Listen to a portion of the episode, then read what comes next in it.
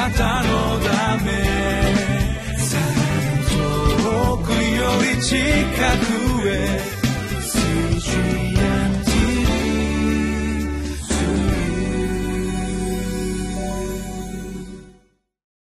皆さんこんにちは。リビングライフの時間がやってまいりました。私は東京ホープチャペルの牧師の西田と申します。今日も神様の御言葉によって励まされてまいりましょう。今日のテーマは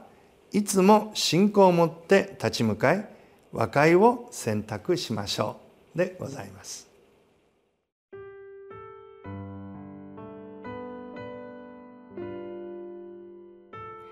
歴代史第一19章8節から19節。ダビデはこれを聞き、ヨアブと勇士たちの全軍を送った。アモン人は出て、町の入り口に戦いの備えをした。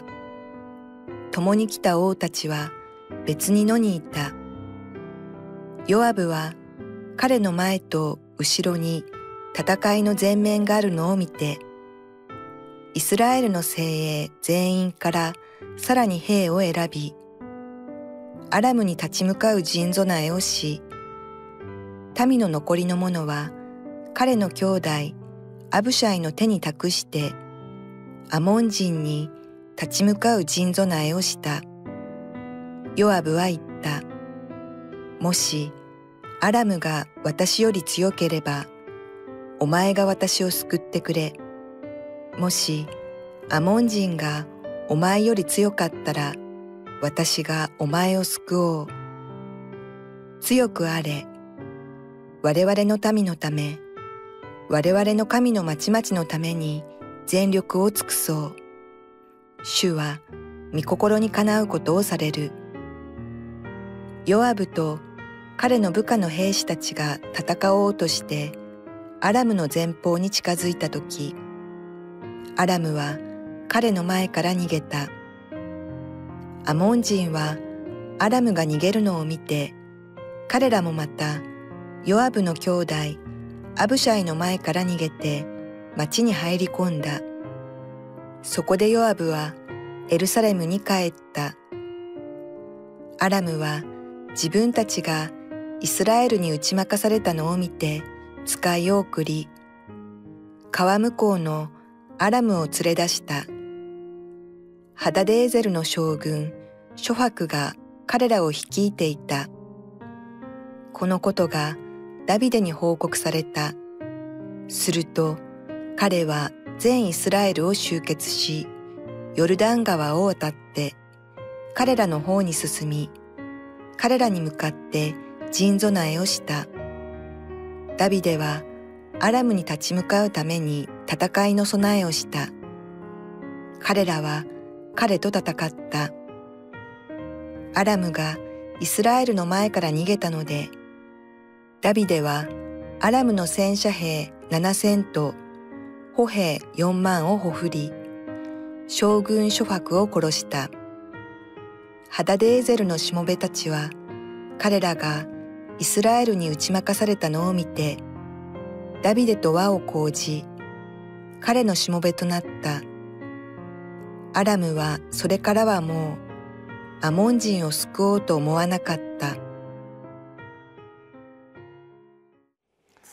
私たちの信仰の歩みは、日々さまざまな戦いに直面する、そしてそれを乗り越えていく歩みであるということができるでありましょう。しかしそのようなさまざまな戦いも我ら一人で戦うわけではありませんイエス様を信じている私たちにはイエス様がいつも共にいてくださって私たちを守り支えてくださるのであります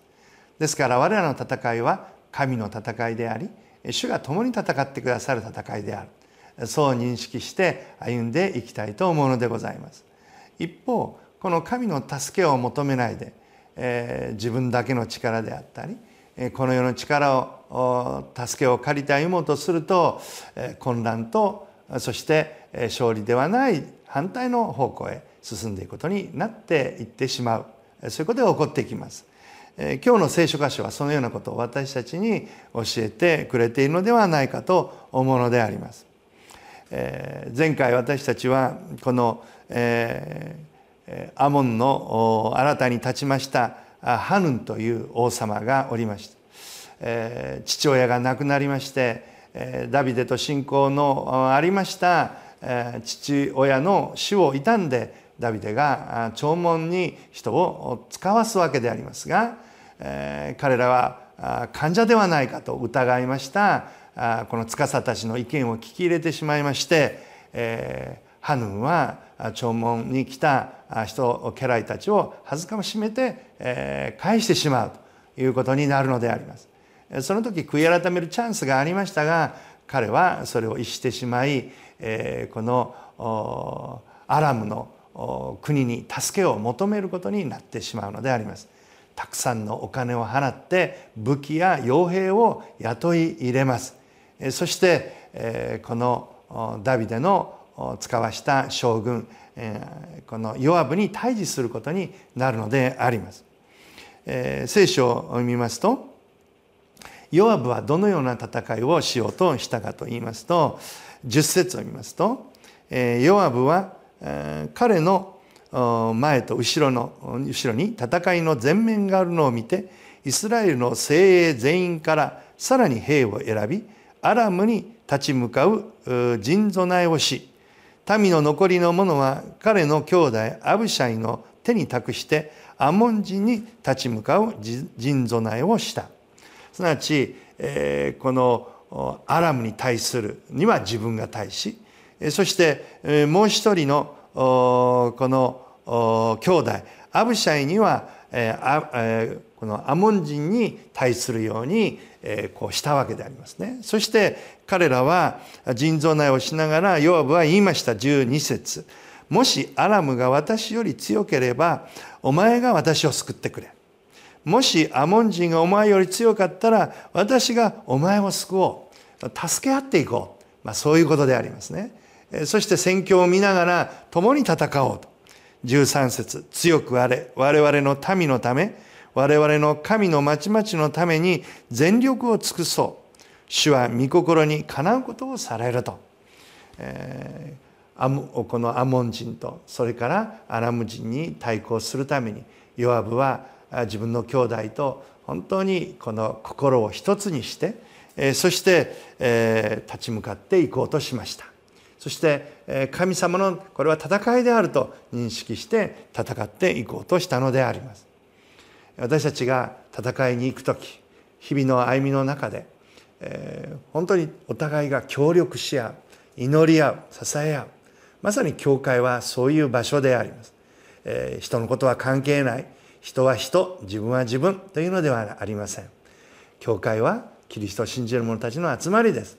ですから互いに祈り合いながら助け合いながら日々戦いを進めていくことが大事であります。第一コリント一章の10節にさて兄弟たち私は私たちの主イエス・キリストによってあなた方にお願いします。どうかあなた方は仲間割れすることなく同じ心同じ判断を完全に保ってくださいとあります。教会が同じ心同じ判断で一つになる時本当にそれは大きな力を発揮することができるようにヨアブも兄弟とそのような申し合わせをして敵に向かっていこうといたしました。一方、えこのアモン人の王ハヌンは、えこのアラムの軍勢を頼りにしたわけでありますが彼らの結びつきはお金による結びつきでありましたからいい時はいいですけどもそうでない時はまバラバラになってしまうのであります。ですから14節を見ますとヨアブと彼の部下の兵たちが兵士たちが戦おうとしてアラムの前方に近づいた時アラムは彼の前から逃げたともう劣勢を見て取ったアラムの人たち軍勢はもう早々に逃げ帰ってしまったのであります。それを見て、えー、アモン人たちも、えー、もうこれはもう負けたと思いまして彼らは帰っていくのであります。本来ならここであ自分たちは、えー、こう負けたんだから、えー、ヨアブのヨアブ将軍ヨアブと和解をして、えー、そして、えー、和睦して再起をすればいいんですけどもこの彼らは懲りることをしませんでした。そして今度はまたアラムの別の部族に助けを求めまして立ち向かうことにしたのであります。なぜそのようにもがき描いてしまったのでしょうか。それはおそらくいろいろ理由が考えられるでありましょうが彼らのプライドだったかもしれません、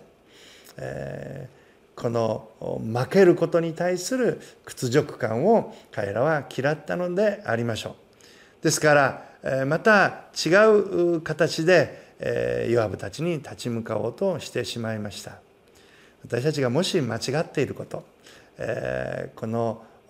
自分が失敗したっていうことに気づきましたらえ早々に早め早めに神の御前に悔い改めるものになりたいと思うのでございます。意外とそれ私たちは認めたくないので抗ってそしてえこのもがいて抵抗しようとしますが神の前にえそういうことをしても結局は自分が傷つくだけであります。ですから神の御前に自分の置かれている状況をしっかりと把握するものになりたいと思います。第2コリントの13章の5節にはあなた方は信仰に立っているかどうか自分自身を試し吟味しなさいとこう書かれています。私たちは自分の信仰がどういう状態なのかひょっとしてはならば自分はプライドに走ってはいないだろうか自己保身に走ってはいないだろうか神が願っていることはどういうことなのだろうかもう一度神の御前に問うものになりたいと思うのでございますそうするならば私たちは主の御前に本当に人生を誤ることなく神の前に立ち返ることができるのではないかと思うのであります。あのイエスを知らないと言ったペテロは、このイエスを裏切ったことに気づいて大泣きに泣きましたが、彼は泣いてもう一度主との交わりを回復することができました。一方ユダは失敗したことをこう悔い改めることなく結局は自分で自分の首をくくってしまうことになってしまった。2人の大きな違い2人とも同じような失敗をしましたけれども、えー、ペテロは悔い改めて主の前に立ち返って神の使者と変えられていったのであります私たちもそのようなものに変えられていこうではありませんか。神の祝福を心からお祈りいたします。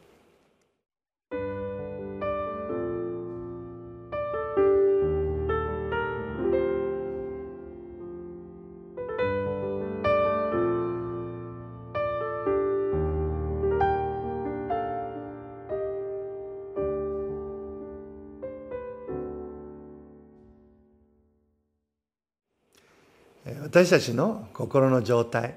また精神の状態はすぐに見えませんから意外と自分ではわからないことがあります。しかしこうしてディボーションをしながら QT をしながら神の前に自分の心を点検していくこと。それによって自分の心を精霊によってチェックすることができます。神様の前に喜ばれるような心に今日も整えていただこうではありませんか。悔い改めるべきことがあるならば素直に悔い改めて主の前に立ち返ってまいりましょう。一言お祈りをいたします。愛する主よどうぞ私たちに神様あ自分を吟味する心を与え主をあなたの御声に聞くものとさせてください。そしてお一人一人に神様の御声に聞いていく喜びへと導いてくださいますように。感謝して皆によってお祈りをいたします。アーメン。あなたのため遠くより近くへ